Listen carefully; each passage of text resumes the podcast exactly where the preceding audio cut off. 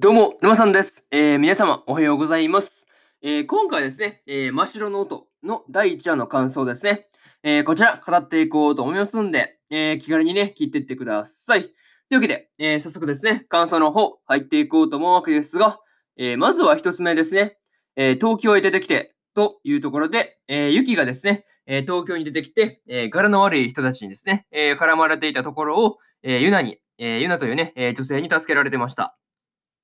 まあね、えーこの時の、えーユキをね、助けに入ってくる、えーユナがですね、えめっちゃ強くて、まあびっくりしたなっていうのがすごい、まあ感想ですよね。そう。いや、まあびっくりするよね。なんかめっちゃ、なんかこう予想以上に強くてですね、そう。なんかあんだけね、蹴りとか出せるとは思わなかったんで、そう、すごいその辺はびっくりしたなっていう、まあ感じでしたね。うん。まあ、しかもですね、えーその後、えー解放までしてくれて、まあ、しばらくはね、うん、泊まっていいとまでね、言ってくれる、あの、ユナは優しいなっていうふうにもね、えー思ったりしました。うん。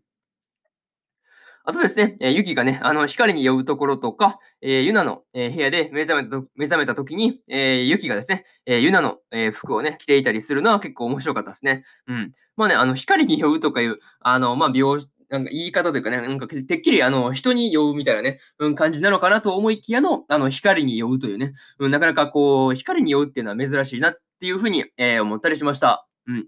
あとはね、あのーユキがね、えー着ていたそのユナの服ですよね。もうななんかこう、全然こう、なんて言うんだろうね、うん、完全に女性ものだからこそ、なんかこう、あんまり、こう、なんかこれじゃない感がすごい強かったなっていうのはね、ありましたよね。そう。なかなかそういうのがあったなっていう感じで、結構面白かったという感じの感想になります。はい。まあ、でもね、なんだかんだで一番笑ったのは、あの、ユキのね、えー兄である若菜がですね、えー東京はね、グラビアアイドルがゴロゴロいて、簡単に一緒に住めるとこなのかっていうね、うん、ところを、あの、まあ、聞くところですよね。そう。いや、なんかこう、余計に心配しそうな内容のね、手紙をね、ユキが送ってるところが結構ね、あの、笑っちゃったところかなっていう、うん、感じでした。はい。とりあえずこれが、えー一つ目の感想である、えー東京へ出てきてというところになります。はい。で、えー次、えー二つ目になるんですが、えー居酒屋にてというところで、え居酒屋でですね、えーユキが、えーユナのね、え彼氏である、えータケトに対して、まあ、言ってることがなかなか正論だったなという感じでした。うん。まあね、えーユナの感じ的になんかこうね、なんかこう貢ぎそうな感じがあったんですけど、まあね、本当に貢いでいたとは思わなかったなという、まあね、うん、感じでした。うん。まあ、しかもね、あのタケトが、えーバンド仲間をね、あの引き立て役ぐらいにしかね、えー思ってないところとか、まあね、えー浮気はしてるしね、いや、もうなかなかこう、なんて言うんだろうね、うん、そうだな、控えめに言ってクズってやつですよね、そう。なかなかこう、クズっていうか、もうザ・クズですよね、そう。っていう感じのことだなっていうのは、まあ見ていてね、え思ったりしました。うん。まあ、それにしてもね、あの、ユキの、え俺もぶっ殺したくなるから帰るっていうのはね、あの、なんかこう、わかる気がする。ね、なんかこう、ああまでクズだと確かにこう、なんかムカつくっちゃムカつくからね、うん、確かにこう、そうだな、なんかこう、ぶん、まあ、ぶっ殺すとまではいかなくても、こうね、なんかこう、ぶん殴りたくなる感じは確かにあるなっていうのは、まあ、思ったりしました。うん。あとあとですね、えー個人的にそうだな、まあ、居酒屋での一件の後で、えーユキがですね、えー三味線を弾いているところは、なかなかこう、そうだな、あの、震えるくらいに良かったなっていうふうに感じたりしました。うん。まあね、こう、居酒屋のことを含めて、うん、東京のその空気というかね、まあそういうところが、あの、三味線を弾く、まあ原動力になったのかなっていうね、うん、感じだったんですが、まあまさかね、うん、東京のそういう部分がね、あの原動力になるとは思わなかったんで、まあ少し意外な感じだったなという、まあね、そういう感じの印象でした。はい。でね、えーこれが、えー二つ目の感想である、えー居酒屋にてと、居酒屋にてという話になります。はい。で、次、三つ目ですね。えー場を支配する音というところで、えーユナからのね、頼みで、えーユキが、えー前座として、えー三味線を弾いていたわけですが、まあ、圧巻のね、演奏プリだったなっていう感じでしたね。うん。まあ、最初はですね、えーユキが出てきたことに対して、えー戸惑っていた、えー観客の人たちが、まあ、徐々にね、えー三味線の演奏に引き込まれていくっていう、この感じですよね。この感じがものすごく良かったなっ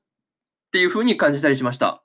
うん。まあ、しかもですね、えー演奏が終わった後にですね、えーユキが、えー激しくね、あの、息を切らしているところからもですね、こう、なんて言うんだろうね、うん、なかなかこう、演奏の本気度合いというかね、こう、なんて言うんだね、呼吸がおろそかになるぐらいに、こう、バーッと弾いてたんだろうなっていうのが、こう、すごい、こう、伝わってくるというかね、うんそういう感じがすごいいいなっていうふうに、えー思ったりしました。うん。まあ、あとね、あとはそうだな、えー、ライブハウスでね、あの三味線の演奏っていうのはなかなかね、こう合わなさそうというかね、まあそういう感じがあったんですが、まあなんか、うん、全然そんなことはない感じでしたよね。そう、結果としてはね、うん、結果としてはそういう感じではなかったなっていうふうに思ったし、まあ実際むしろなんかこう、三味線結構似合ってるくねっていうのは、まあ見てて、えー、感じたりしました。うん。まあ、またですね、えー、あれだけ気が立っていた竹ともですね、えー、三味線の、まあね、演奏を聴いているうちに、あの、冷静になっていてですね、まあ、なかなか、うん、三味線のね、あの演奏ってなかなかすごいなっていうのは、まあ、思ったりしました。うん。いや、なんかこう、人の心を洗うというかね、こう、リセットする感じがあって、なかなかこう、ね、引き込まれているうちに多分心が洗われるというかね、まあそういう感じなんだろうなっていうふうには思うんですけど、なかなか、うん、そういう面では、そういう面もね、なかなかあって、すごいなっていうふうに感じたという話ですね。です。これが、えー、3つ目の、3つ目の感想である、えー、場を支配する音というところになります。はい。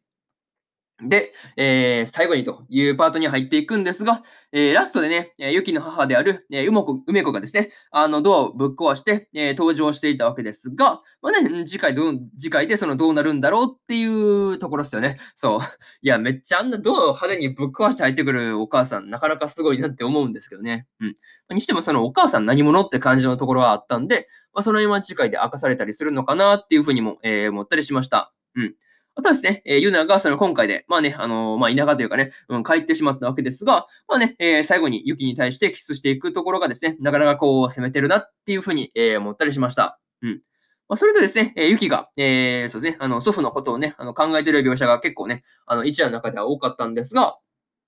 まあね、うん、個人的にその祖父の、えー、マネーじゃなくて、えー、ユキなりのその三味線の弾き方的なね、うん、ところを見つけてほしかったのかなっていうふうにもね、考えたりしました。うん。まあ、何せよね、えー、次回でどうなるのかがね、まあ今から楽しみなところという感じですね。はい。とりあえずこんな感じで、えー、真っ白の音の、えー、第1話の感想ですね。えー、こちら終わっておきます。はい。で、そうですね、えー、今までにも、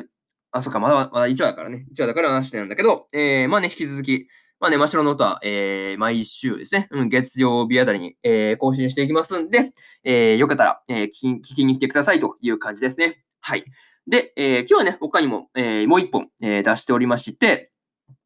えー、ドラゴンクエスト大の大冒険の、えー、第26話ですね。こちらの感想の方、えー、喋ってますんで、よかったら、えー、こっちの感想もね、聞いてもらえると、えー、嬉しいですという感じですね。はい。で、今日はね、あ明日か。あ明日は、えー、特番ですね。またこれ2本出そうと思ってて、えー、日暮らしと泣く頃に GO の、えー、スペシャルですね。うん。まあね、えー、これをまた2時間くらいかな、になると思うんで、まあお楽しみにという感じですね。うん。明日はこの2本をね、そうアップロードしようと思ってるんで、えー、よろしくお願いしますという感じですね。はい。とりあえずこんな感じで、えー、本日、えー、1本目のラジオの方終わっておきます。えー、以上、山さんでした。えー、ここまでね、聞いてくださった皆様、えー、ありがとうございました。えー、またね、えー、明日も、えー、ララジオの方ね、えー、まあ、更新していきますんで、えー、応援のほど、えー、よろしくお願いします。えー、それでは、えー、終わっておきますね。それじゃあまたね。バイバイ。